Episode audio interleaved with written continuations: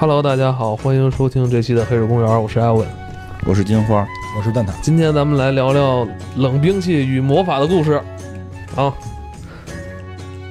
怎么没有回应啊？那那个 好，好，好，那那聊到冷兵器，咱们明儿得换一个，是吧？哦，你就不是导演了，你是 Sir Ivan。色艾文，他是 Sir King Flower，你是色蛋，对他他他是色花，Sir 是过去啊中世纪时候对于这个爵士的一种称呼，有爵位的人被封了爵的人，他就可以前面加 Sir 这个字。哦，怎么拼写？S I R，这不就是咱们现在的先生吗？对，但是在过去在中世纪的时候，这个词儿有比较特殊的含义，像这种东西啊，就特别像过去咱们中国那种士，帅跟将旁边那俩士，对。或者是日本的那种武士，因为我们都知道，啊，日本只有武士才能有姓嘛，对吧？其他的像那些没有身份的人，只能只能有一个名字。那么他这个也是，就是你只有有了这个骑士以上身份，你封了爵，你或者被封了骑士，然后你可以叫 Sir，其他人是不可以的。就是基本上就是贵族，嗯，就是贵贵族这个词儿不能随便用，是不是？对啊，因为现在其实英国还有这个传传承嘛，就是有些人会每年会受封嘛，包括 X。教授那个万磁王都是叫 Sir 什么什么，包括那个足球教练老对老爵爷嘛。那我要不要把系统的等级制度先现在说？现在说？现在说吗？想说就说。行，可以。就是关于这个，咱们刚才说 Sir 啊，是在欧洲中世纪的时候，它有一个比较森严的一个等级制度。那么最开始就是成为贵族入门级不是骑士，最开始入门级叫做绅士，就是我们现在的 gentleman。然后，如果你再往上叫士绅，这个士是带单人旁一个士兵的士，士绅，这个就就是时尚先生那一 square。哦，你刚才说绅士是他们这边最对等级最低的，对，是等级最低的。这个这这个是什么意思啊？就是它有一些界定，就是出身相对较好，就不用特别高贵啊，出身相对较好，并且一些有为的这个年轻年轻男性。呃，你刚才说有为，他得有所作为，对，得有所作为。就是说，如果是你有那贵族血统，你可以。你可以一上来就是 Sir，但是你如果是一个平民，你想成为贵族，那么你一定要有所作为才可以。呃，我应该干点什么事儿呢？干点好事儿是吧？对，而且是一定，因为他们那边一直有这种绅士文化嘛，所以就是一定是要造福百姓的，就是造福比较多的人，你才有可能晋级。也就是说，gentleman 就是绅士，是你成为贵族的起步。起步。然后士绅再往上，就是我们所说的骑士。骑士在现在我们都知道叫 knight，然后但是在过去就是像英格兰那边帕拉丁是吗？帕拉丁是圣骑士吗？圣骑士对，然后过去在那个就是英英英式的那个就古古不列颠那会儿叫 cavalier，cavalier 就是叫骑士，呃，然后再往上的话就是从男爵，还不是男爵，就有点像咱们准准准什么，他那个叫从男爵，再往上是男爵，然后是子爵、伯爵、侯爵，然后是诸侯，再往上是公爵、王爵。然后大亲王、大公爵，然后还有叫奥地利大公，然后再往上是君主，最往上是皇帝，是一套很很森严的等级制度。这是古英格兰时候的，在欧洲中世纪的时候，然后就是以古不列颠为首。就是基本上都是这套体系，嗯，英国人就有对，就爱玩标准，对他们就是做标准，对他们还想从这里边找优越感嘛，对吧？英国人在 在那个年代相对啊，相对可能比其他国家的这个国力相对强盛一些，所以他们想从这里面，那我既然从别的国家找不来优越感了，我就从内部找优越感。今天在开始前啊，蛋挞还想聊两句魔兽世界的事儿，是吧？有些不吐不快。玩这游戏的时候吧，反正新版本上线了，完了大家最不爽的一件事就是这个神器点数增加了。最开始你们现在玩这版本是七点七点一五，七点一五，七点一五还玩了？现在二了，七点二了吧？我玩的是七点一五，我已经弃了。金院长跟我们一块儿登录次数也慢慢变少了，已经大概一个月没登了，实在没功夫了。重新重新练了一个号去投靠他们，然后打打了一阵儿还行，但实在是呃工作呀，包括不是你这意思，你你也想说点题外话是吧？咱们下一期说，我那个题外话比较适合下一期。反正就是金院长，自从上线少了以后，我们就得在野团再喊一个奶妈，因为我们这个奶妈是有配额的嘛。然后给他留了一个，他现在不来了，我们就得在外边再找奶妈。但是这个不是最重要的，最重要的是什么？就是现在我们都知道魔兽那个武器是神器嘛，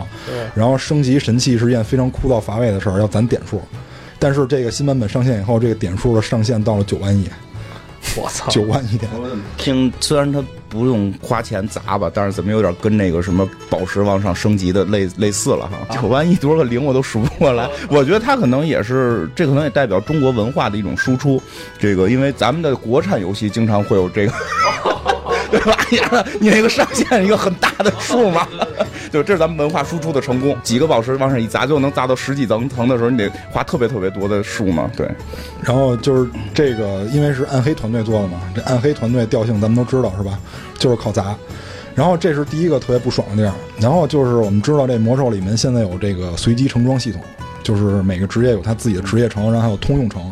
但是掉哪件随机。但是掉率是呃非常低的啊，虽然它是世界掉落，但是掉落非常低。但是呢，不乏有一些这个特别爱好这个游戏的人，把这个成功收齐了。嗯。然后这个暴雪呢就不乐意了，你这对吧？我出这个要贯穿整个版本，你收集齐了没问题。这个版本我给你上线一个随机城，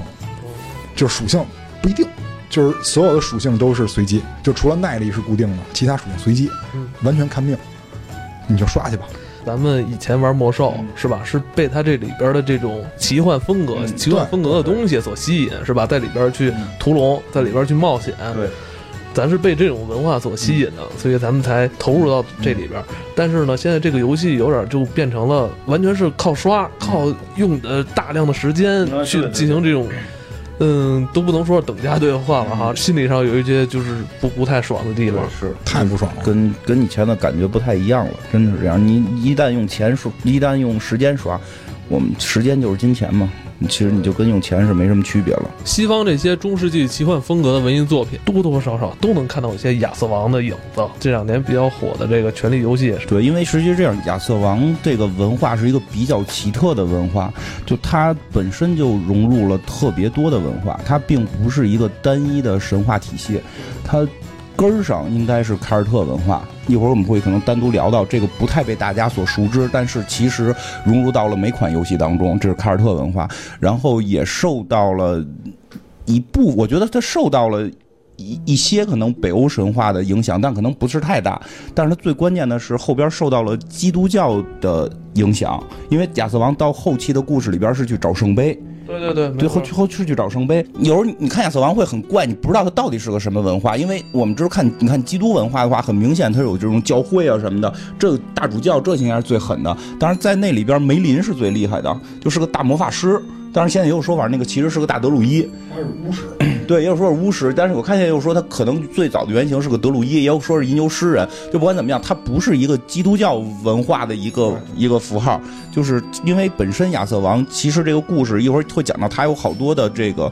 传承过程中的这个人在往里边去，为了政治手段也好，为了这个民族民族信仰也好，去加入了很多东西，让这个。整个这个故事就真的挺像，说起来挺像魔兽，因为魔兽就是混在一起了，就是混在一起了嘛。你刚才说是混在一起是吧？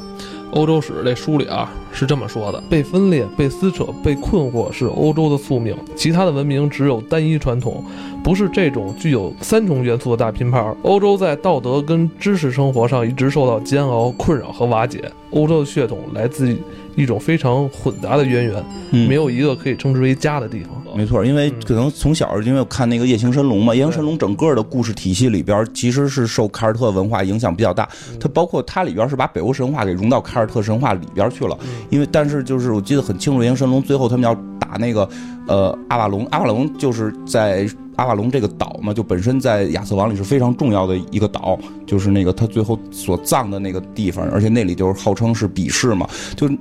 那里边最后有那个岛主，岛主叫欧伯朗，也叫欧欧欧布伦什么的这种名字。他是我能查到的，他是《仲夏夜之梦》莎士比亚写的《仲夏夜之梦》里边的先王。然后整个在《夜行神龙》里边，就是最后在那个岛决战，他们打不过的时候，就是要找到人类最强骑士，然后就去那个岛去挖那个亚瑟王的墓，然后就把亚瑟王给弄出来。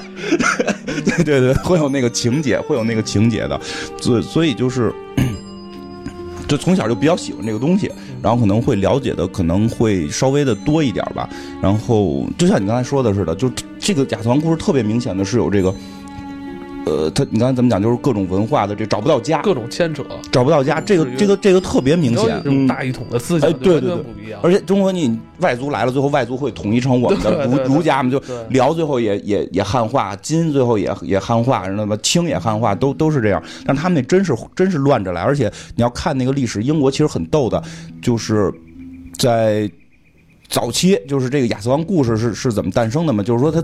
早期的时候，他是被罗马统治的，公元零零世纪之后是一直是被罗马统治，然后罗马好歹还算保护他们，对然后，但是在什么这个罗马开始衰败之后，他们就撤军了。罗马撤军之后，他们就受到了这个应该是这个盎格鲁撒克逊的这个这帮人的入侵。但现在其实英国主主流人群是是萨克逊人嘛对对，对盎格鲁撒克逊人，但实际他们也不是英国本土人，对，他们在欺负当时的凯尔特人，应该是。然后，但是其实凯尔特人也不是英国本土人，他们也是从什么法国跑过去的。然后到最后就是后来就是有一段是什么。北欧的人，什么什么瑞典那边还是丹麦那边，北欧的人跑到英国来统治，然后后来又法国人又跑到英国来去统治，就就就就是你感觉不到家的这种感觉特别明显，特别明显，所以就但是他们没有被一统哈，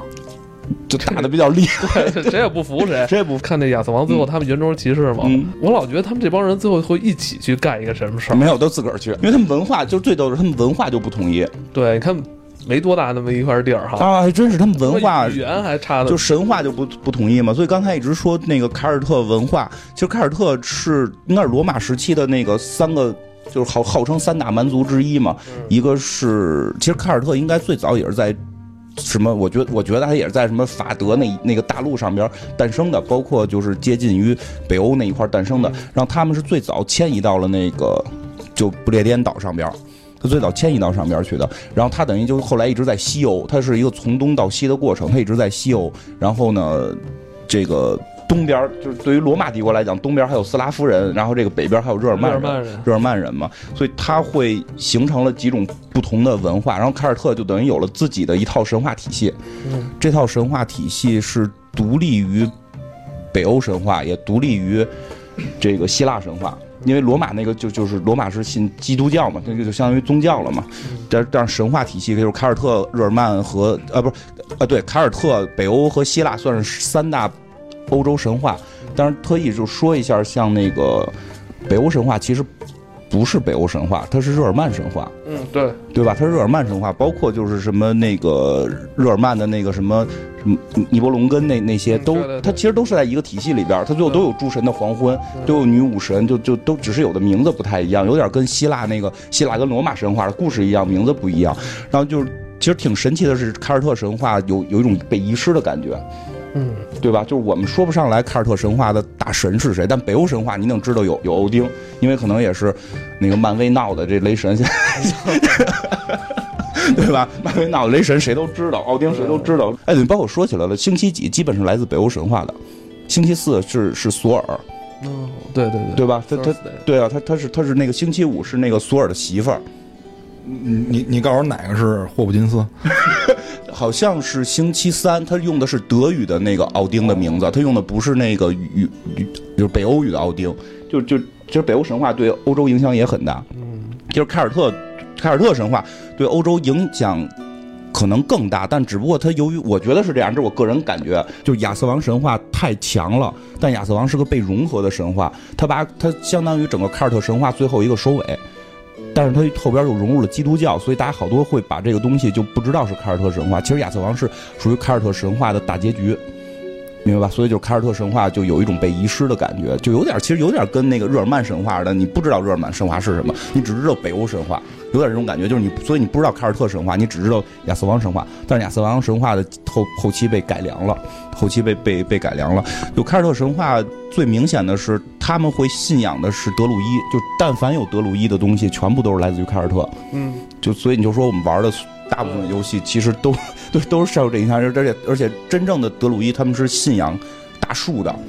就是他们真信大树。这是一个宗教，德鲁伊教。德鲁伊教，德鲁伊教，我看有的翻译叫德鲁伊德，然后有的翻译叫德鲁伊，我还对对，是有德鲁伊德的。但我后来查了一下，我看到有一个我不确定的版本，他说是因为最早德鲁伊德教是从日语翻译过来的，他们发音会比较怪，对他们没有卷舌音嘛？对，所以他们只能发出德鲁伊德这种这种声音。因为我后来真嘲笑了一下日本口音。因为我后来真查了一下，我感觉好像德鲁伊跟德鲁伊德是一个最原始的词儿是一个词儿嘛。然后这个，对，然后就就我我我多多少介绍一下凯尔特神话的几个特点吧。我觉得凯尔特神话就是还有一个它传不起来的问题是什么呀？就是他们有一种信仰，就是语言是有魔法的，就只要我说话这件事儿就是魔力。就是就是你随便说一句话就开始读条了。哎，对对对对对，就是我这条能读的好不好？比如我是魔法师，就就是因为他们，这真真是这样，就是就是你看啊，中文中文不太信任语言，中国人更信任文字，中国更信任文字。你会发现道教神话里边最后的大招是符，他必须要写出来，他必须要写出来。欧洲好像比较相信，欧洲还是比较相信嘴说，所以他认为语言是有魔力的，所以他们不太爱记。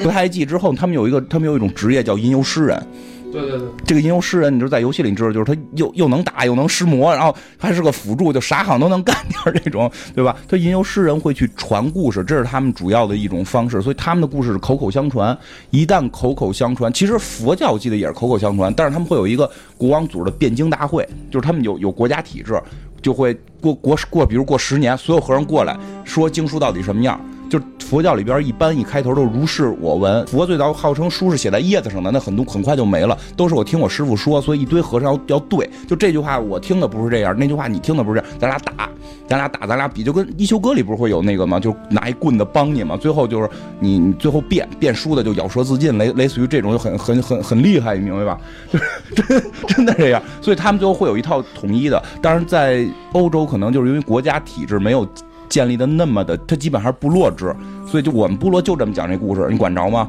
对吧？你们部落就那么讲，就就就怎么样？所以他们那个故事就特别散，就全都是口口相传的散的故事。这个是凯尔特整个神话的一大特点，就是你能听到各种各样的凯尔特神话，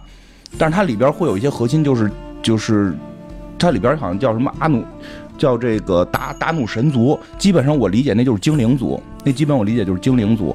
呃，我觉得他有一种贵族气质，就跟刚开始蛋挞讲的，就是就是他们玩那套骑士制度，那个达达努神族就是有一种那种精灵的感觉，而且整个他的故事体系讲的是退守，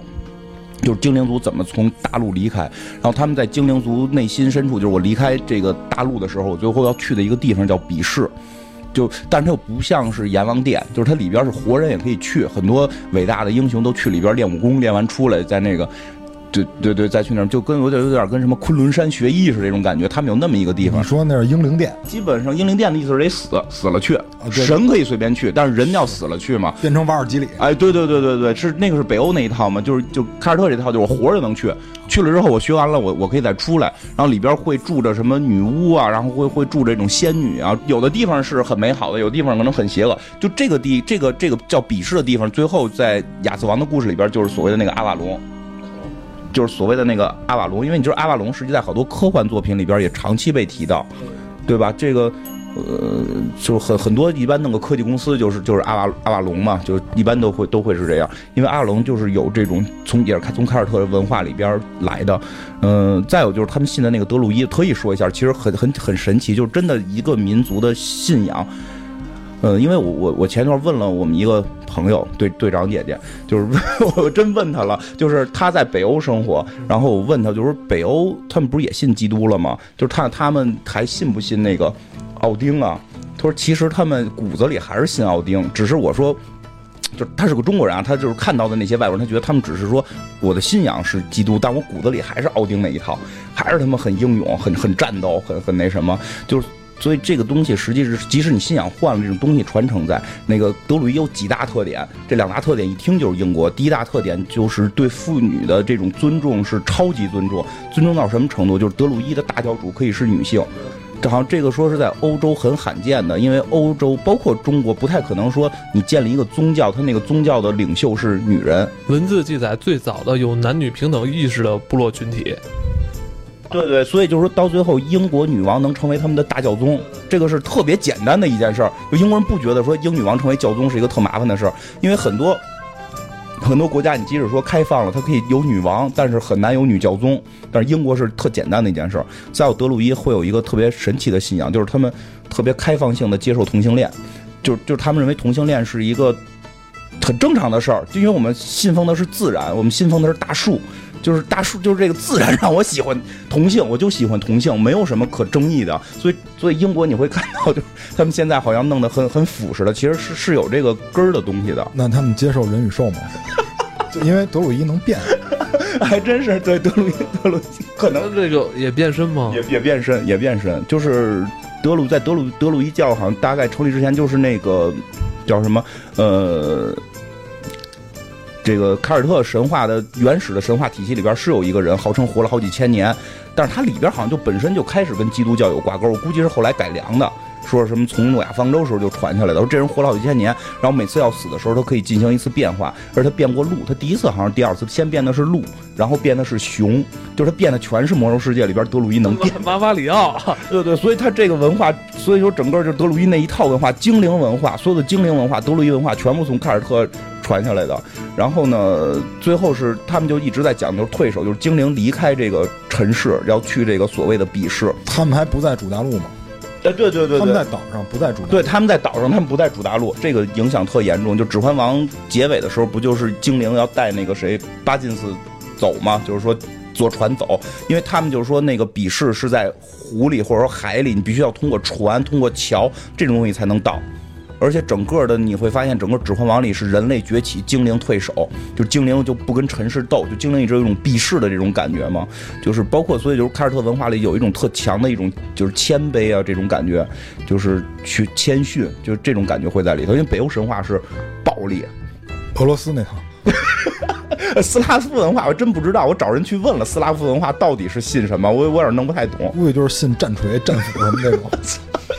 然后这个就所以就是包括我们看《银神龙》里边，就是那个欧伯朗，就是那个啊，就是《银神龙》里边讲的阿瓦隆之主，让所有他的孩子们都走，都走的原因是什么？说让你们去人世学会谦卑，就是就是他们好像那个文化真的有很强的，我觉得就是绅士文化在里边，贵族文化就是这种要谦卑，这个是我觉得这东西一直在影响着英国。到这个亚瑟王基本上是已经属于就是精灵基本走光了，但是亚瑟王神话里边，就是亚瑟王这个神话里边会有一些，比如湖中仙女。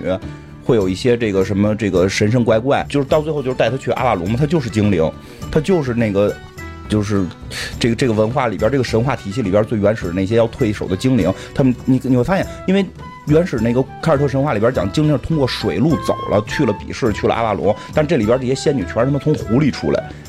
他全是从湖里，他就是有这种水路文化，就他对水本身这个民族可能也会有这种亲亲近性。然后再说到亚瑟本身，亚瑟王实际上。这个我们现在看到亚瑟王，实际上是基本以这个一四几几年出的那本书为主要描述，他是但这个人。呃，历史一直在猜是哪年的，因为从整个故事里边，他讲到了说是抗击这个盎格鲁撒克逊人，因为有他有有他的战役是专门打败这个撒克逊人的战役也提到过，然后有这个去去击就是去击败罗马军团的这些故事，所以大概有他对他的一个年代的界定，因为有这个撒克逊人进攻被被打败的这个历史上的这个追溯，大概应该是在公元五百多年左右，应该是在这个这个时候。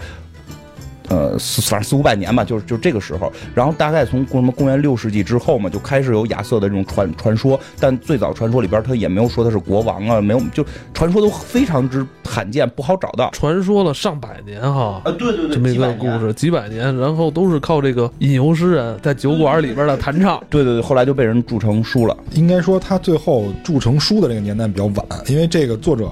这个应该很多人都知道，托马斯马洛里。托马斯·马洛里，他是他出生的年份是在十五世纪初，一四一五年，也有人说他是一七年出生的，但是他死是死在监狱里。就是他关于他的身世也有很多版本。我们现在看到的这个《亚瑟王之死》，就应该是就这本书叫《亚瑟王之死》，是他也是收集了很多民间的一些素材，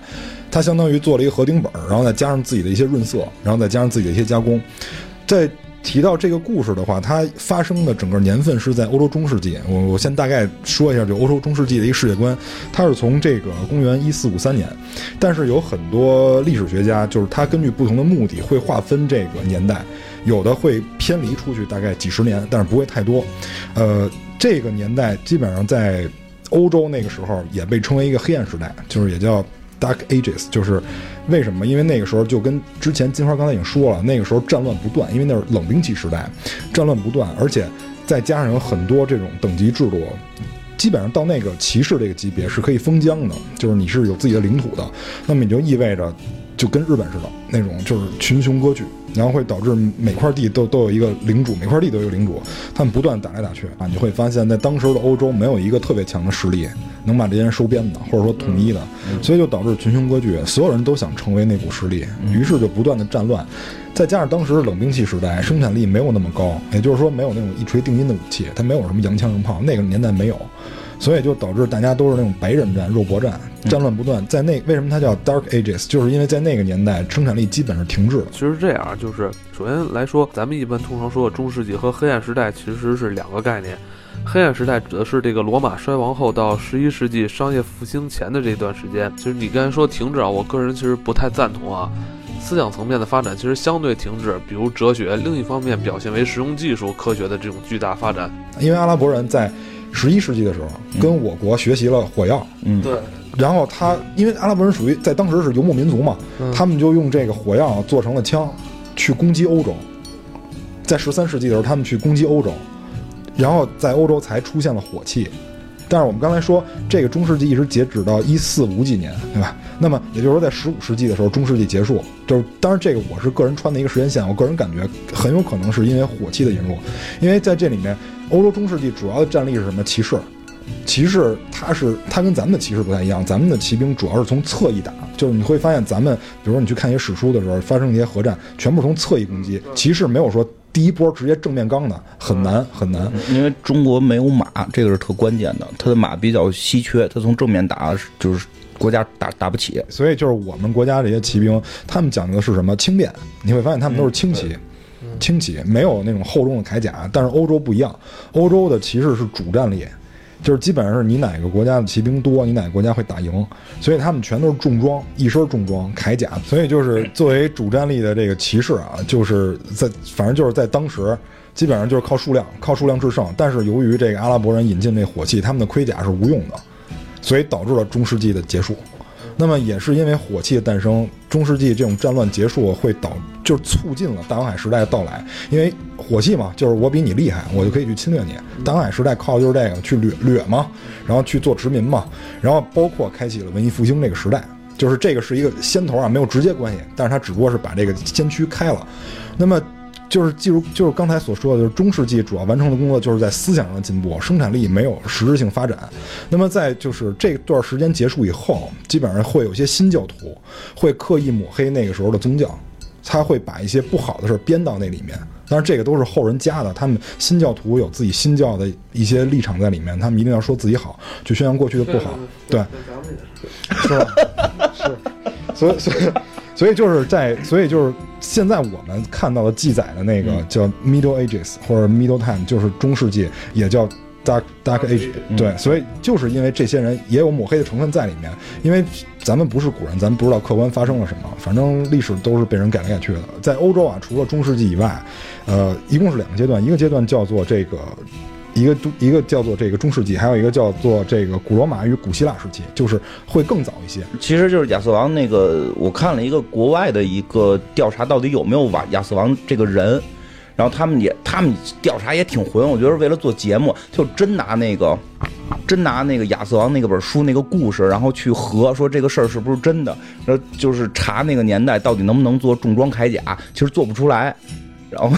这不好说，就就是他们，因为他有考古嘛，就是那个年代，实际就是亚瑟王是那个时候做不了重装，然后那个宝剑做不了那个护手的那个横的那个护手都是做不了的，所以他们说可能就是是假的什么的。这个他是以现在人的角度，对对对对对，我想说什么，就所以我会觉得亚瑟王特别像什么，类似于《三国演义》这种东西，因为《三国演义》里关羽青龙偃月刀。这现在已经明确证实了，就是他使的不是这个玩意儿。第一个原因是史书记载他所有的关羽杀人的那个动作叫刺，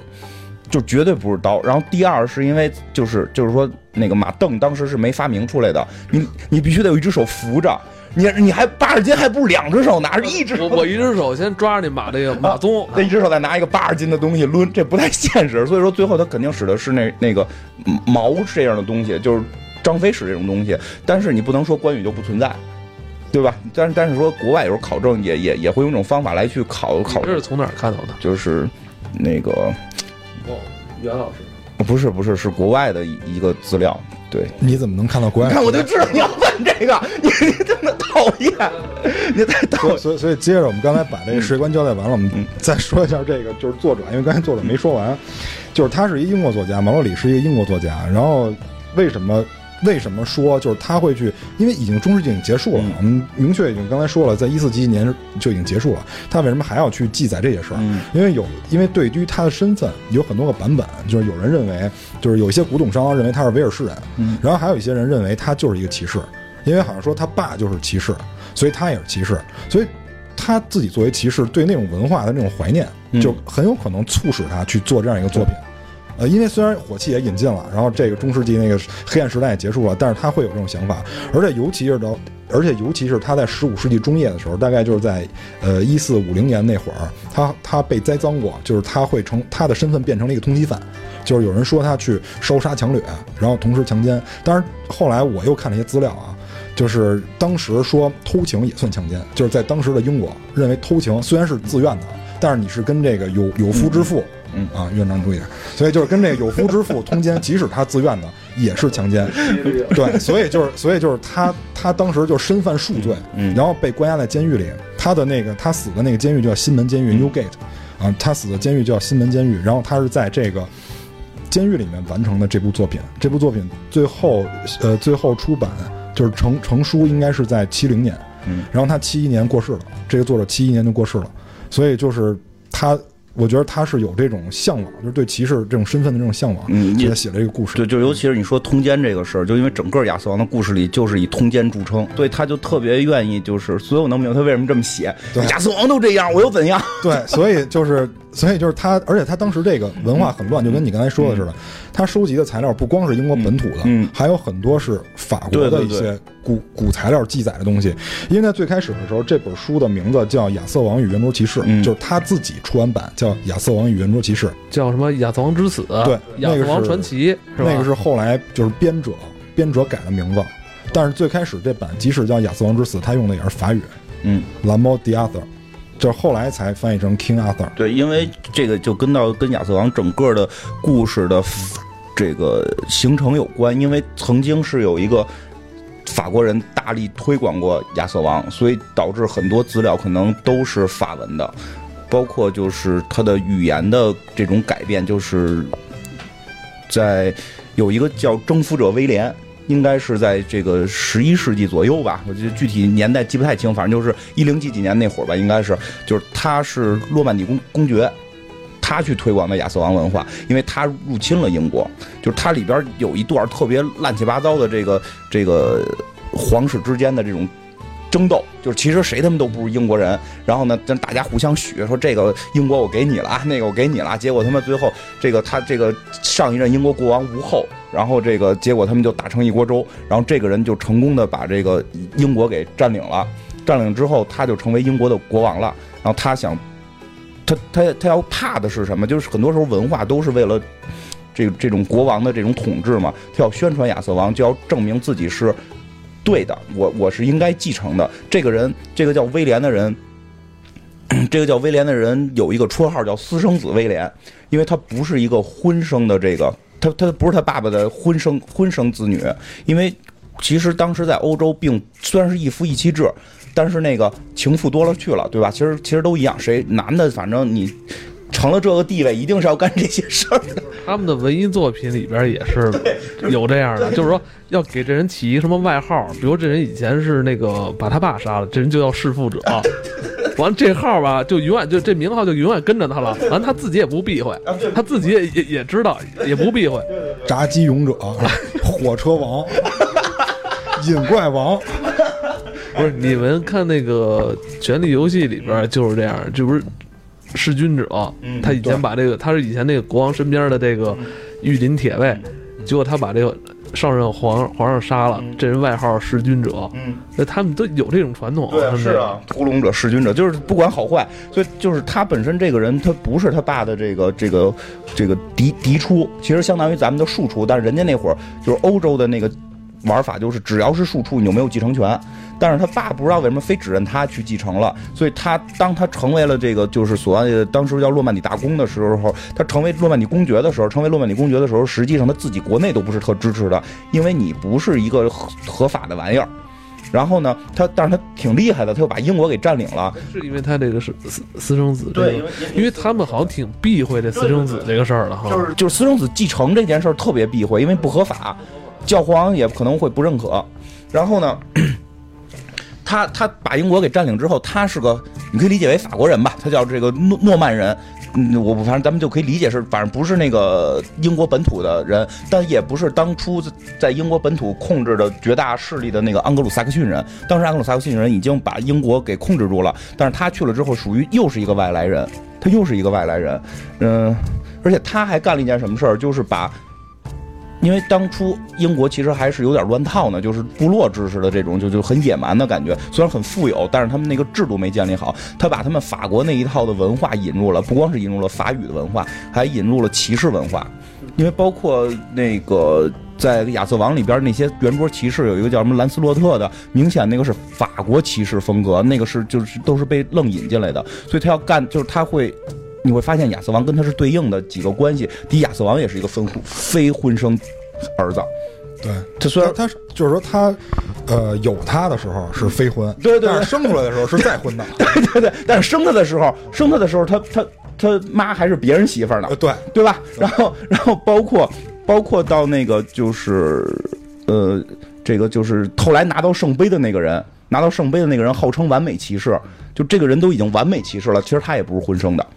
他是那个兰斯洛特。就是跟跟别人生的，是是被那个也是被被蛊惑了，以为那个跟他睡觉那个女孩是是王后呢，然后这个这个反正也是不是一个非婚生的人，但是他们就是巧妙的避讳了一个问题，就是道德问题，嗯。他们都是用魔法变成了啊，一个人，对对对，都是用魔法变。对，然后你站站在道德的高点，完了其实满足了个人的欲望，对，所以就是说，你会发现整个故事里边分，包括就是后来推翻亚瑟王那，也是一个非婚生的，是个乱伦的。那个是他的相当于侄子那种，对对对。侄子还是外甥，但是对。但是他的种也是被被蛊惑了。对对就是你会发现它里边很多都是非婚生的人在争夺权利。其实这非非常符合我我猜测啊，这个不是人说，这是我自个儿猜测，非常符合当初要推广这件事儿的那个私生子威廉的这个这这个。欲望就是我操！你们英国国土上就从头到尾就是一群他妈非婚生子女在争夺权利，而且拿到圣杯的骑士也是个私生子，就全这就是一个私生子的大聚会。就因为可能他们正史不都经常是那什么吗？就就是这个这个这个表兄表妹蛋打说的似的，全都假假装站在道德制高点，啊然后假装我我我我以为他是他呢，就我不是诚心的。他因为他们正统为了保持血统，必须要就是有血缘关系的，好多是。哎，以后我也这么干，以后我怎么着？哎，我对不起，我以为那是我，那是谁？威廉对这本书进行了大力的这个宣传工作啊，就是推广这本书。但是他推广这本书其实带来了一个好处，因为之前我们也说了，欧洲的那个文化非常庞杂，就是因为战乱不断，所以导致甚至于交流都是一个问题。当时存在很多古语，就包括就包括古不列颠都会有若干种语言，比如说像这个。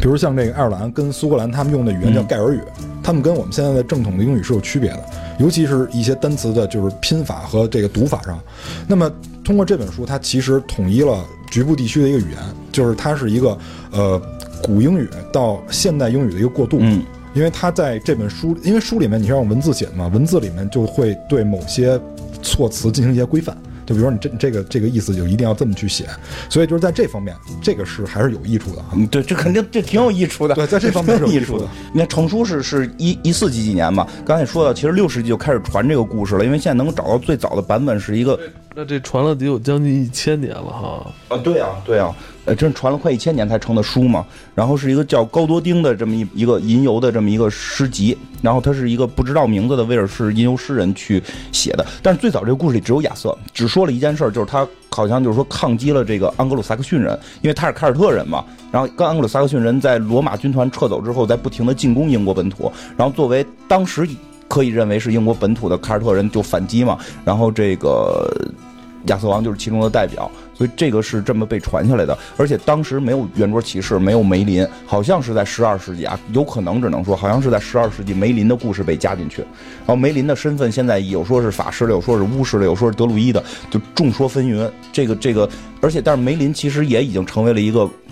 这种标杆了，因为你像那个《哈利波特》里边，最后就是他们都会说什么梅林的胡子，就就是就是会引引用到很多梅林的这个故事。然后，但你说梅林这人吧，就是其实你你在书里边也很难读懂他是一个什么样的人。看这个角色的时候，你老是想把他带入什么一个形象，是吧？甘道夫嘛，但是他这故事里边写的吧，一会儿又很深沉，是一个睿智的长者，很好理解。因为这本书首先它的定位是不是小说，它的定位是散文。它是在这个就是欧洲上面，就是开始有文学作品记载的，它被称为第一篇最重要的散文。就是欧洲有一些比较重要的这个历史书籍，然后包括散文集什么，它是第一篇，相当是一个歌词本儿，就是这意思。因为它散文定位就是这个，就是梅林这个事儿这样，就有一种说法，梅林本身就是个真正历史存在的吟游诗人，然后这个名字是后来被被改成这个梅林，然后被加入到亚瑟王文化的，这是一种说法。还有一种说法，这个说法我实在找不到出处跟资料了，因为中国能够找到关于凯尔特神话的资料太有限了。但是有一种说法。是说那个之前不刚讲过那阿瓦隆之主吗？阿瓦隆之主那个欧伯朗，我也只是能在《夜行神龙》里边去看到，和《仲夏夜之梦》里看到，他跟整个凯尔特神话你也接不上，因为整个凯尔特神话全是口口相传，所以你很难接上。但是至少《仲夏夜之梦》里边就提到了有欧伯朗这个人。有一种说法是，欧伯朗只有四个亲生孩子，剩下都是这种类似于干儿子。干儿子不是就就是私生子也是亲的嘛，就是干儿子认的，你明白吗？就是是一个荣誉，就是因为他是大神了嘛，就是你现在是我的这个义子干殿下了，就这么个意思。梅林算是他亲生的儿子之一，是跟一个人类生的，所以他梅林是具有半精灵半人的性格。而且你要看那个《仲夏之梦》里边，就是精灵是一个挺混蛋的那么一个种族，就是他他以他以逗人为乐趣，他给你胡捣乱。因为《仲夏之梦》是个喜剧嘛，讲的就是欧伯朗的仆人。那个帕克吧，好像是叫出去挑就耍人，然后让让他爱上他，让他爱上他，最后让欧布朗的媳妇爱上一头驴，就 就就是特别特别混蛋嘛，就是就所以可能梅林是有这个从这个凯尔特文化里边影响下来的这一套，就是他有一种精灵那种调皮半精灵，就咱们玩那个《龙与地下城》里边他是半精灵，一个半精灵的可能半法师半德鲁伊那么一个形象，所以他就像你说，他会有一种。你有时候觉得很荒唐，就搞笑一下。对，包括他在国内的很多译本啊，因为我看过国内的译本，就是有的是这种相对给成人看的这种，嗯，还有一种是少儿的绘本，里边写的内容都不一样。就是儿童那个更简单一点，是吧？对，而且儿童那估计梅林就是个老老爷爷的感觉，是吧？对，梅林在应应该在原版里，他翻译是 wizard。就是巫师，他不是 mage，也不是德鲁伊。对，但就是说那个原型的来源，就是他到最后成那个，因为他成书的时候已经基本上把德鲁伊教的这个东西一定要砍掉了，因为因为德鲁伊。德鲁伊教跟那个就是文化不是跟那个跟那个叫什么基督教是干过的，他们两边是干过的，而且基督教特别恨德鲁伊教，说说就有一群跳大绳的，我们在两边打仗，我们这边都在救生员，他们有群跳大绳的，穿着什么动物的衣服，哎呀就跟你来。德鲁伊跟那个牧师明显的穿的衣服都不一样，那牧德鲁伊穿的衣服总得有点什么叶子，你说他诅咒我们，他没有用，但他很恶心人，就所以梅林后来被完全包装成了一个。一个巫师，他是巫师，对，因为法师我们都知道会有那种清高的感觉，然后会有，然后他自己会有一定的这个原则，对吧？他会有这个，但是巫师就可以没没可可没有这种对，所以你枷锁，我觉得更好理解就是半精灵，他是个半精灵，对你甚至可以去瞪人根头发，然后戳小人里什么的，甚至于可以干这种事儿，这就是他称谓不一样。对，然后对就是这样，因为因为他后来就是。就刚才讲到像推广这件事儿的威廉，就是推广的时候书还没成呢啊，书是再过了大概三四百年才成的。在推广的这会儿，已经是基督教世界了，已经是全全国全世界信基督教了。所以他希望能够就是在这个故事里边，他他是真的希望能够得到教会的认可，所以他在亚瑟王的故事里又开始加入圣杯元素。就你会发现，亚瑟王的前半段跟基督教屁关系都没有，什么湖中女巫啊，然后什么巨人，这这这这这些。明显你觉得他跟后边什么骑士啊、圣杯啊这种东西完全不搭吗？对啊，对啊，所以就是他是我我我个人觉得他完全是那个威廉把这东西就诚心硬加进来的。赵圣杯骑士，刚才说到威廉一直在统治英国之后，他面对的是安格鲁萨克逊的贵族，他要打压他们。他他对吧？你这这好理解，他一定要要控制住他们。而亚瑟王的故事讲的核心，就不是说核心了，就是亚瑟王的那个在整个传承过程中最大的历史背景是什么？是他曾经十二次抗击安格鲁萨克逊人，在最后一次，号称是在这个什么巴顿山战役完胜安格鲁萨克逊，一个人好像杀了九百多个安格鲁萨克逊人，然后他成为英格兰的英雄。所以这个故事会激发英国就是最底层的那些被萨克逊人统治的人民人民支持威廉。我们为什么要受萨克逊人的这些贵族的统治？所以就这这么多原因，就导致了就开始把亚瑟王文化给在英国强行推广，然后把这个骑士元素加进去，然后把圣杯因素加进去。因为到后来，这个威廉是真得到罗马教皇认可了，就是承认你是这个这个这个国王什么的这些东西了。所以这是整个，我觉得这就是整个亚瑟王为什么形成了一个很罕见的文化大拼盘，而且是这个这个。中世纪的魔兽世界的这种 感感觉真是这样，就是因为这个东西，最后形成了亚瑟王文化，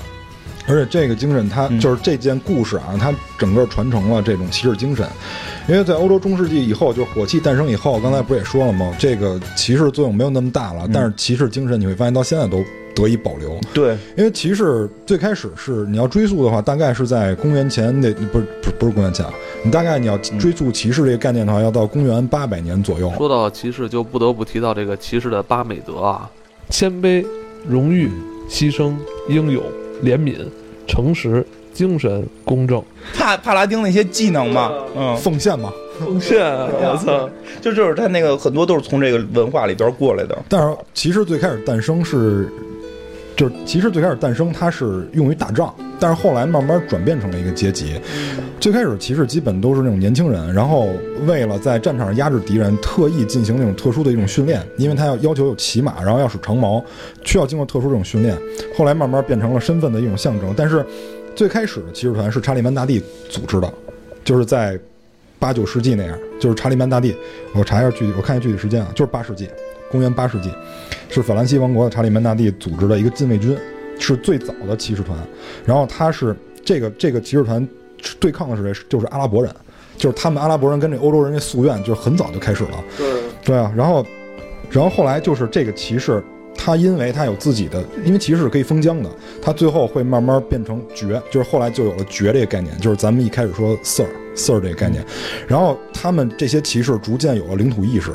领土意识是什么？就是你有了领地以后，你死也要死在这儿。比如你有了一块小地儿，别人过来揍你。哎，比如说吧，就是你是你是这个小区的骑士，就这小区就是你是领主，然后别的小区人过来揍你，你就是干不过他，你也得死在这儿。然后他们死前要这这不是小孩儿小时候玩那些游戏吗？什么打外院小孩儿，说外院小孩来了，什么你们那胡同呢？我们这胡同你不许来，就是小孩儿。对对对，就是我们那会儿大院这种文化，你们有这个？对对，有这种领土意识。然后他们即使要战败，就是在死前必须要喊四个词，就作为 slogan。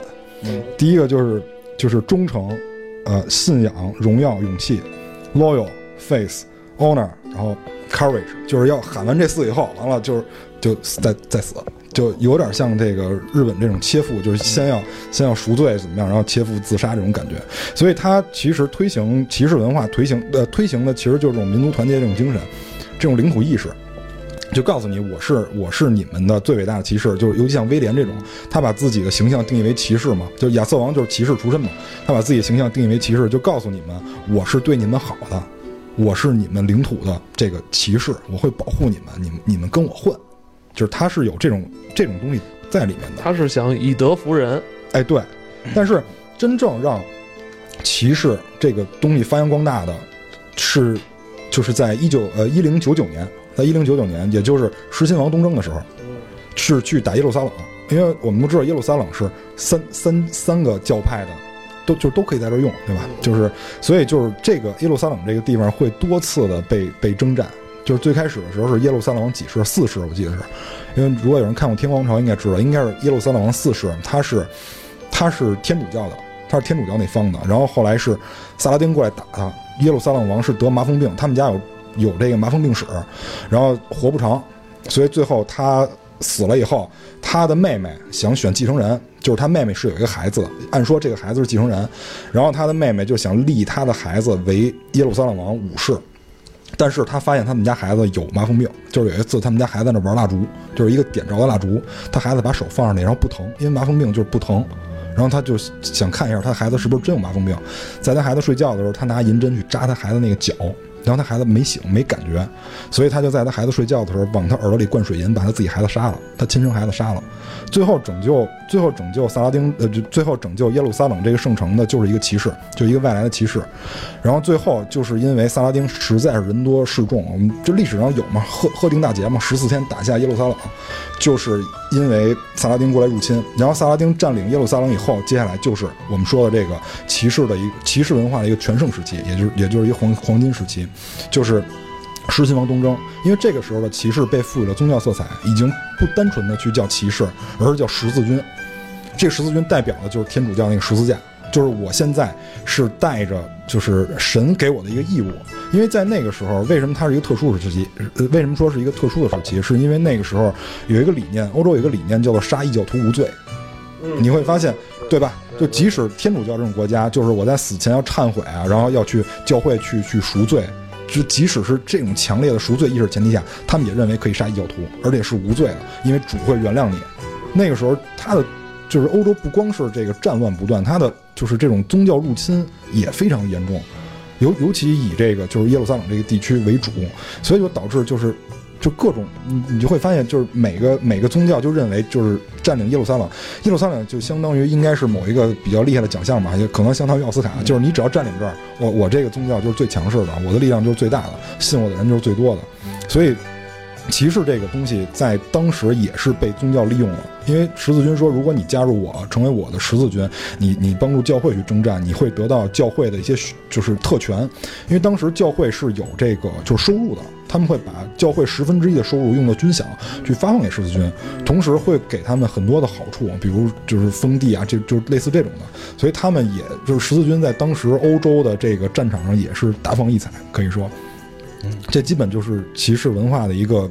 一个一个起落，大概就在这儿。嗯，不过其实就是真正在亚瑟亚瑟王那个所故事描述的那个时间点上，其实还没骑士呢。那个骑士完全是后来被加到这个传说里边去的，所以他很多骑士其实是不是跟亚瑟王同时期都说不好，包括就是那个亚瑟王最著名的骑士那个兰斯洛特，他有明显的法国骑士的很多的特性，比如搞对象啊，什么特别浪漫啊。关于兰斯洛特啊，书里是这么描述的：亚瑟王从罗马返回英格兰后，所有的武士都汇合到他身边，经常举行比武大会。通过一次次比武，那些武艺超群的骑士渐渐地在圆桌骑士中脱颖而出，受到大家的拥戴。其中，兰斯洛特骑士就是这些佼佼者中的佼佼者。他在所有的大小比赛中总是名列第一，他的荣耀和声誉名震一时，深受举国敬仰。据说，兰斯洛特从小被湖中的一群仙女养大，因而人们都称呼他为湖上的兰斯洛特。湖上骑士嘛，只能说很法国，很法国。因为当初就是那个威威廉的时候，是是一个法诺曼诺曼人嘛，相当于法国那边过去的。他是把骑士团文化带过去，他他在亚瑟王神话里去加入的骑士团这些东西。然后不过挺逗的是，那个就是亚瑟王的整个神话，其实对于虽然它是个大拼盘，但是它对整个欧洲的文化乃至于现在世界文化的影响还是。非常大，非常之大的，包括刚才说的那个兰斯洛特骑士。实际上，我们玩扑克牌的时候，有一张牌就是他。就我们玩扑克牌的时候，那个勾圈 K 其实都代表不同的人嘛。梅花勾是吧？梅花勾。然后那个查理曼大帝，查理曼大帝是 K 嘛？对对对，是 K，都在里面，就都都在里面。就是他的文化是一直会能够影影响下来的。然后包括就是我们玩游戏，其实也会有影响。断钢剑，查叫断钢剑或者叫截钢剑，其实那个就是亚瑟王使的剑，叫湖中剑。就是那个，就是湖中剑的另一个翻译，就是用他的凯尔特凯尔特文翻译。不是，对，是少儿绘本里边叫那个断钢剑。对对对对对对，没错是是是。但是那个好像是在另外咱们国内译本里边，好像就不是叫这个了，叫湖中剑。对对，叫湖中剑。因为就是我我觉得啊，就是因为之前咱们聊也聊过那个那个日本的那个。那个三大神器嘛，就是草地素子那集聊过三大神器的问题。其实很多就这些所谓传承神器，都是当当那个当时那个文化所稀有的。包括中国所说的那个佛教传承的木棉袈裟，那是因为当年中国没棉或，没见过这种东西，真是这样。日本那个三大神器就是就代表的就是草剃剑，然后那个镜镜子就打磨工艺，然后治治愈工艺，然后和这个就是剑就是冶炼工艺嘛。就是你会发现，亚瑟王神话里边剑是一个特别重的一个文化，尤其是亚瑟王还占了两把剑，而且因为其中有一把剑神剑居然能断，居然能断，就可见当年冶炼技术是非常有限的。所以他们那个重甲啊，它的那个含碳量一定很高，就是因为我们现在认为就是那种呃，就是金属含量很高的那种那种铠甲叫重甲，但是在过去它可能没没有那么好的提纯技术，嗯，但是你那片儿厚也可以，我我个人感觉，第二个因为它底下可以垫皮革嘛，对对对，就是就是，所以我估计当初的中世纪的冶炼技术是非常有限的，它能够炼出剑是一件很难的事儿。包括我看那个就是追溯亚瑟王的那个视频，就是那个老外拍的那个纪录片儿似的也好，这个假纪录片儿，我觉得那都是个。然后就那个东西，它里边也提到了，就石中剑的由来是什么？就其实是当初的冶炼技术，就冶炼技术当初是用那个石头去做模，然后那个剑要灌注在石头里，最后你把那根剑拔出来。是有是有这么一个制作工艺的，所以池中剑很可能是代表了当年的制作工艺，就是可能亚瑟以前是打铁的，铁匠，铁铁打的好，有一种可能性。但是在故事里边，就是亚瑟王是因为拔了这把剑，然后才暴露了自己的真实身份，是这个是私生子，对对对，是先王的私生子，这个对吧？先王的私生子，然后但是他。这剑居然跟人打架能断，就是你想一把神剑，一把神剑，号称是这个别人都拔不出来的神剑，包括这个梗很多地儿都用。你看《七龙珠》里边那个孙悟饭开超潜在的时候就是拔剑嘛，然后拔出剑来之后，大家都以为这剑特牛逼，然后他拿剑砍石头，大家拔剑断了，就是我觉得那梗用的特别逗。然后断了之后把老剑王神放出来开的超潜在嘛。欧洲时钟剑是一个相当于专有名词似的，就是大家都知道这指的是一个什么事儿。我们很多文化里边也会提到，呃，时钟拔剑的这么一个桥段啊。其实被后来很多其他国家的文艺作品也在用，啊，不光是拔剑了，好像拔别的也有哈，就有点是有点就是说谁能拔出来或谁能取出来，好像这人就是一天选之人。对对对对对对，还真是，就是他必须得是这个人去亲自操操作，亲自去。哎，你看中国不是？哎，我记得好像咱们国家好像有些作品里边也有这种桥段吧？中国不是中国是另一种方式，中国真是我觉得可能跟文字有关。中国特别喜欢是用文字去表示，就是从鱼肚子里掏出一个来。陈胜王、陈胜旺嘛，应该就就是掏出一个东西，这都是塞好的嘛，掏出来，或者那个那个那个叫什么《水浒》里边挖地挖出挖出来一个天罡星、地煞星，就是他们特别喜欢用文字来表现挖地，因为咱们是一农耕文明，我觉得跟这有关系。就是因为文文字的原因，就是中国人对文字的信任度更高。你们刚才说剑为什么在亚瑟王里乃至整个欧洲历史都这么重要啊？书里是这么写的：一等兵全套武装，配件、盔甲、护盾一应俱全；次者武器装备略逊一筹；第三等只有一根长矛或一支标枪；最末等的步兵团，也就是最穷的人，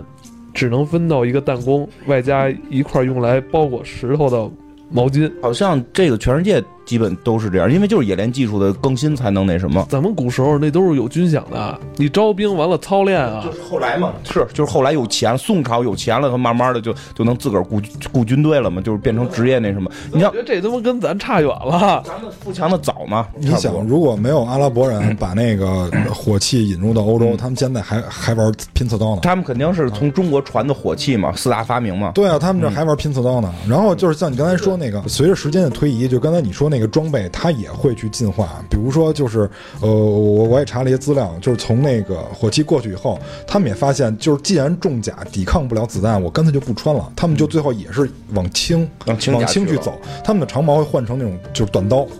就是方便你就是跟你肉搏，因为你你枪最怕的是什么？就是就是离近了。他们那会儿枪不是跟咱们似的。不不是咱们那种手枪啊，不是现在那种手枪，就是那种长管的，长管的就有点像毛瑟那种感觉，毛瑟枪那种感觉，长管。所以就是你离近了换子弹会特别不方便。他们就利用马的速度，然后栖身近敌，然后用短刀去砍人，然后到最后的时候，所以所以最后在欧洲会进化出来一种炮，那种炮叫鹰炮，鹰炮也就是也叫那个我看一下，也叫弗朗机，好像叫这种炮，它可以装三颗炮弹，就是可以转着发。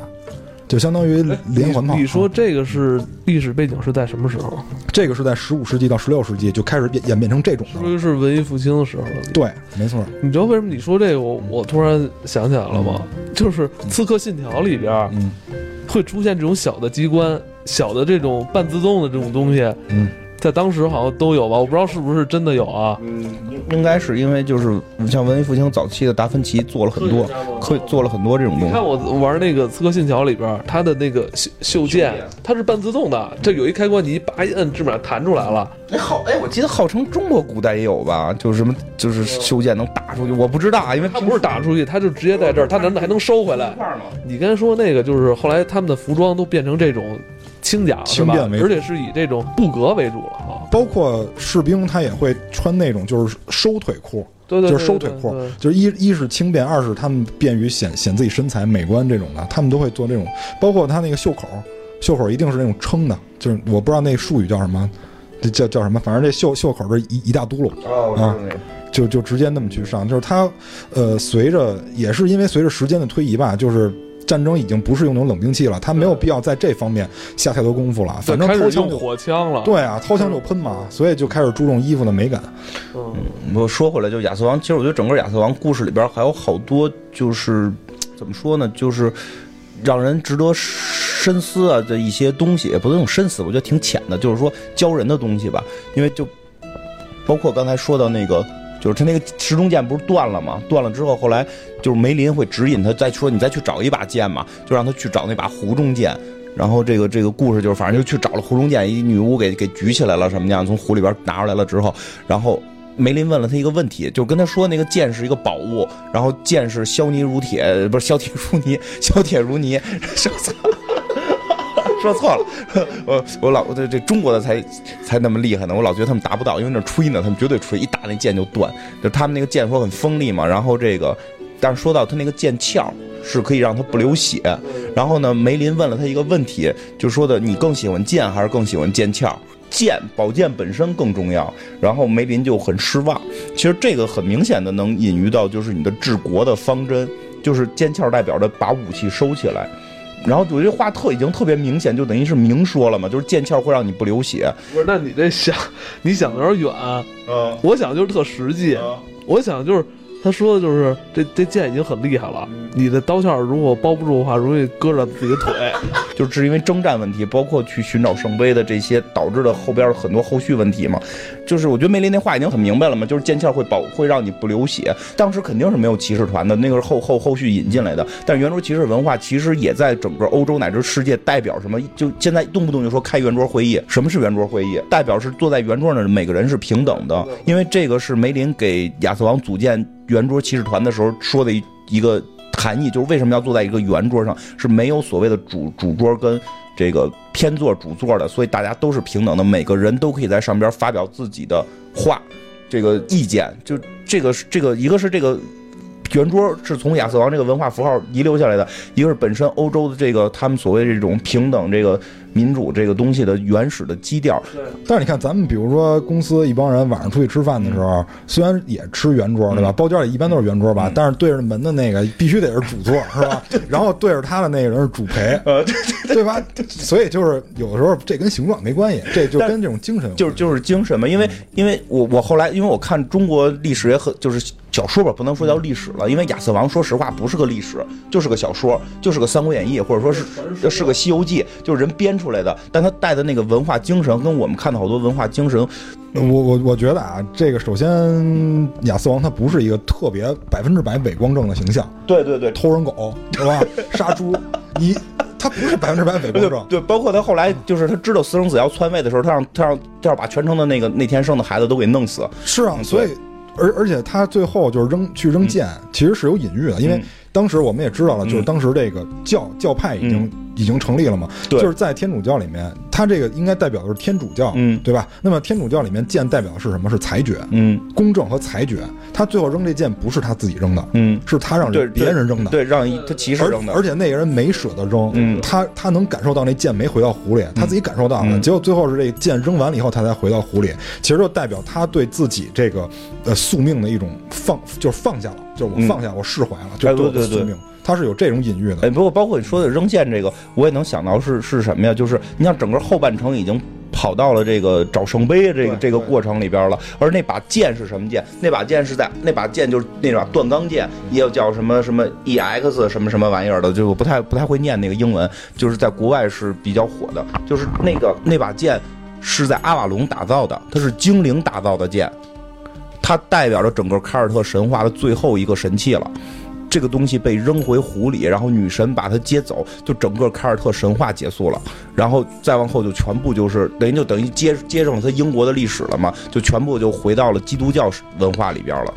所以这所以在这部作品里面，就是教会干预的内容还是很多的，就包括我就包括刚才我不是说了吗？就是新教徒嗯会在中世纪里面特意的加进一些旧教派的一些不好的东西，嗯他就是要丑化他们，然后确立自己的地位。嗯啊，他们所以就是像这种呃流传百世什么，这多少年了，这一千多年这种作品，它它能留存下来，一定是各种势力对它要进行一些改动，同时是这种各大势力进行推广留对。对对，真是真是，但是所以我觉得这也是这种神话小说吧，嗯，对对有有意思、有魅力的地方，对它能一直传承下去。就是值得让你琢磨很多东西。对，而且这个亚瑟王这个传承是应该是英国家喻户晓的一个故事了，就是它从古不列颠的统一到现在，就是哎，他现在这个故事内容里边还有争议吗？嗯，我觉得肯定有，因为因为你知道为什么我我想说争议是什么呀？就是国内的译本之间这些内容都有差异。我我对我我我说一个吧，就是我听那个就是在北欧的那个队长姐姐跟我说，她她去北欧看了北欧神话的原本和整个中国译本，至少有三分之一的内容是不一样的。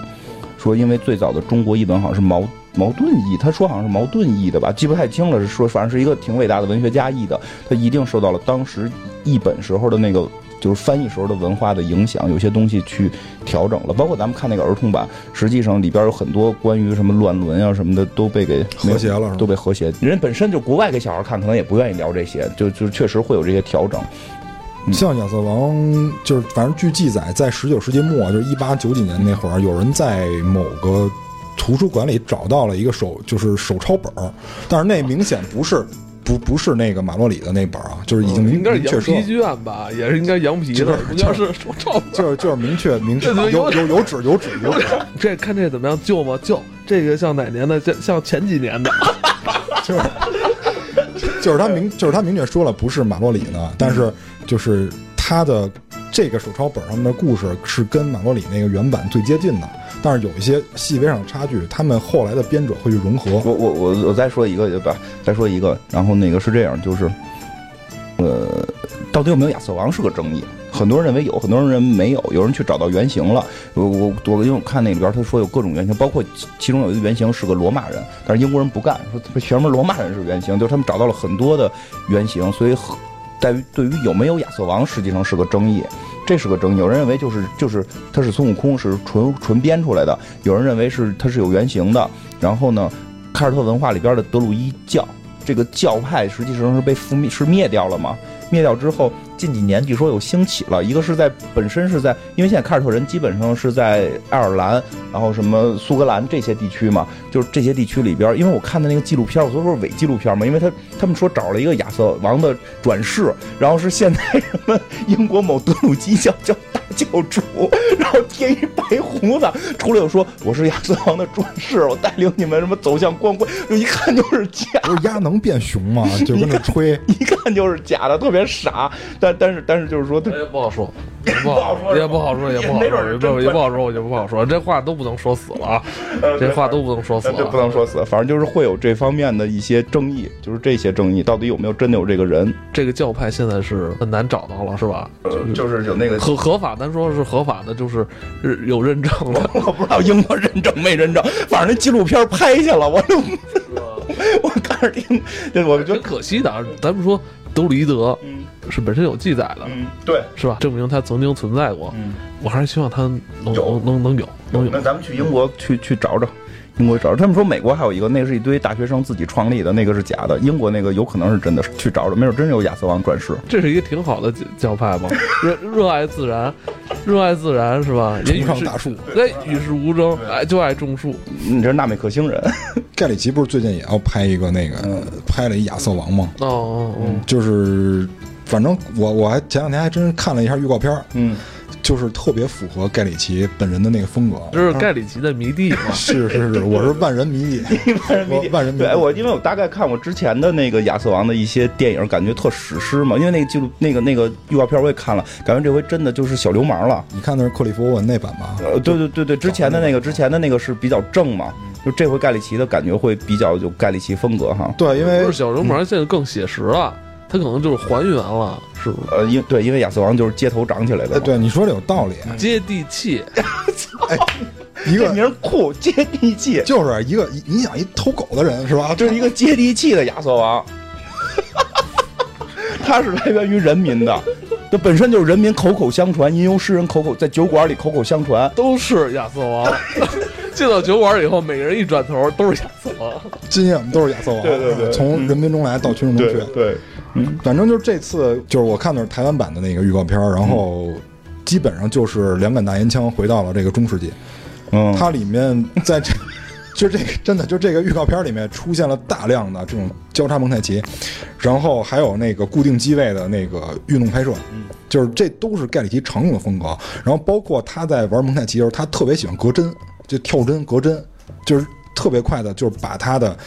就是一些事情就快速推进，快速推进，快速推进。然后这里面我们发现了这个美男子啊，这裘德洛饰演的是这大反派啊我我他的叔叔啊，我看我看里那造型怎么跟那个跟什么前前几年那个谁。安吉丽娜·朱莉演的那个女巫似的，弄的那个脑袋都包起来了就是你会感觉她演的很妖艳，啊！对对对，很妖艳对我感觉有点像女人似的，因为就是符合凯尔特人的德鲁伊教。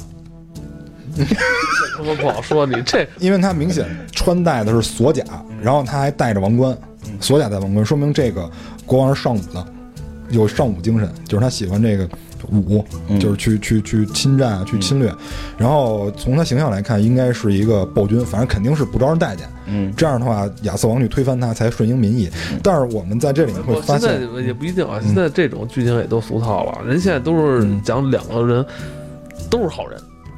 都都都是为了不可抗拒的一些理由来交战。也没准儿，也也没准儿。嗯，反正从扮相上来看，这个裘德洛应该是一坏人，就是纯坏那种。从扮相上看，因为就很阴柔，你感觉他很阴柔，然后很有城府，然后很爱干坏事儿那种。但是呢，你会发现他的在预告片里，我们看到他的风格已经开始出现差异化了，就是盖里奇明显要挑战史诗风了。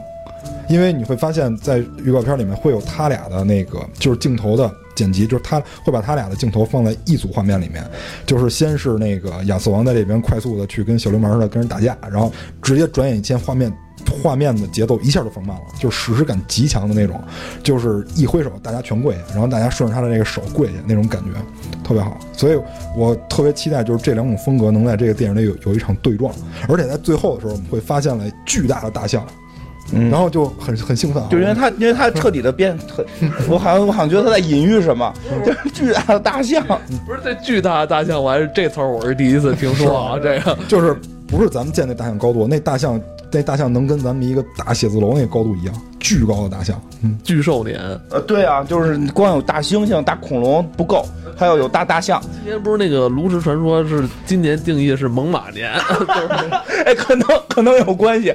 叫大大象。大大象，反反正是反正巨大，上面还大大这词儿不能随便用。完了，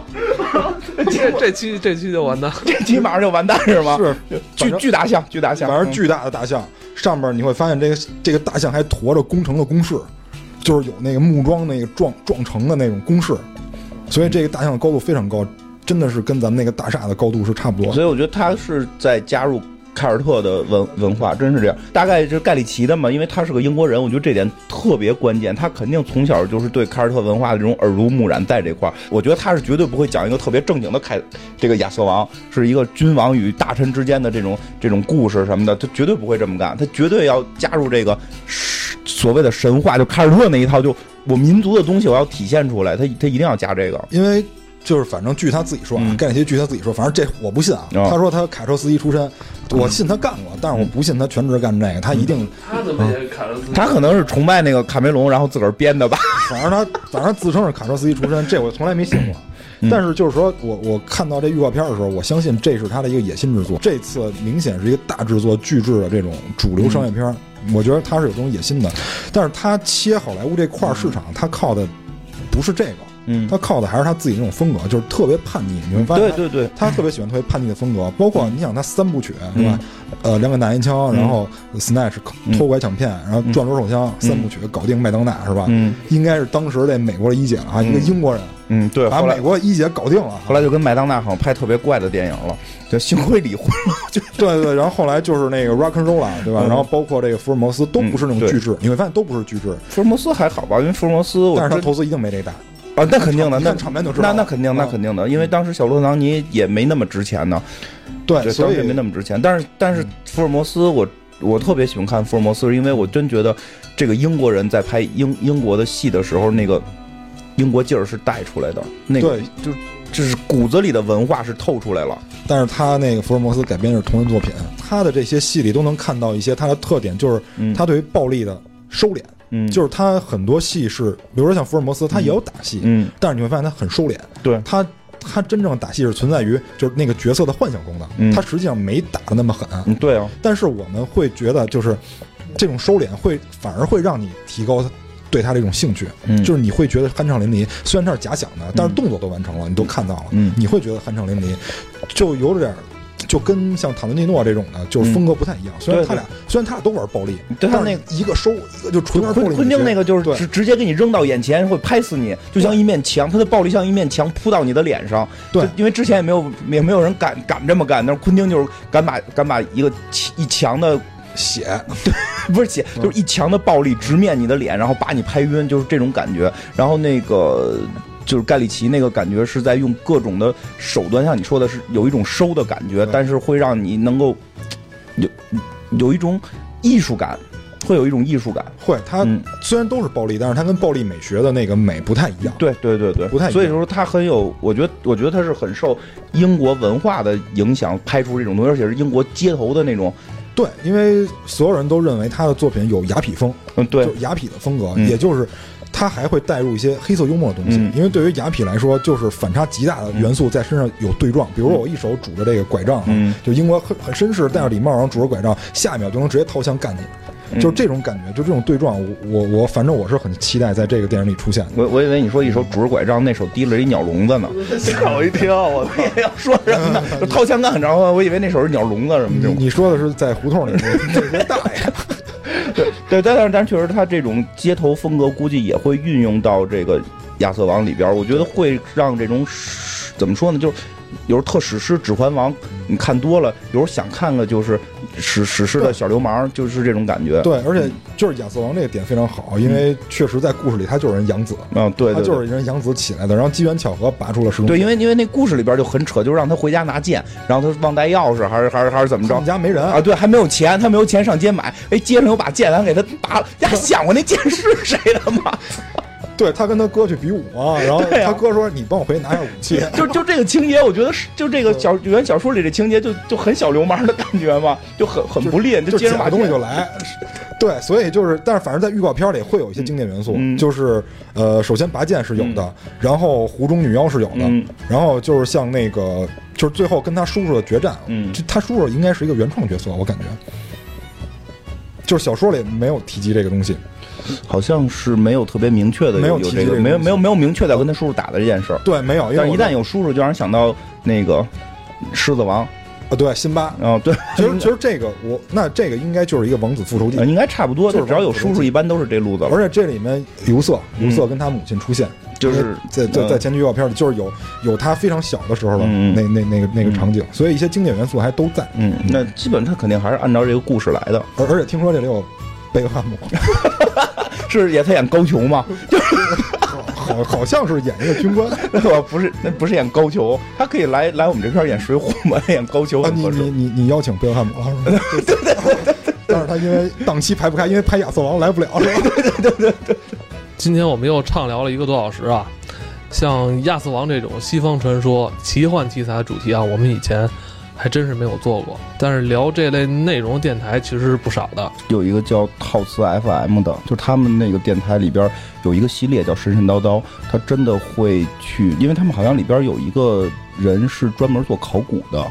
所以它有很多很强的一手资料。就是如果有兴趣，我觉得可以去听听他们里边从克苏鲁文化都都会做起很多的神话故事，包括因为他们因为我我听了他们里边整个凯尔特神凯尔特文神话的那套体系，讲了四五集，非非常多非常好。因为我们这里边没有讲太多凯尔特神话的那个什么起源呀那些过程，如果有兴趣，我觉得可以去那边再听听他们那个凯尔特神话的那个。会还挺有意思的，因为这个真的在国内太罕见了。那行吧，嗯今天咱们聊到这儿，嗯嗯，好吧。嗯，好，好的。拜。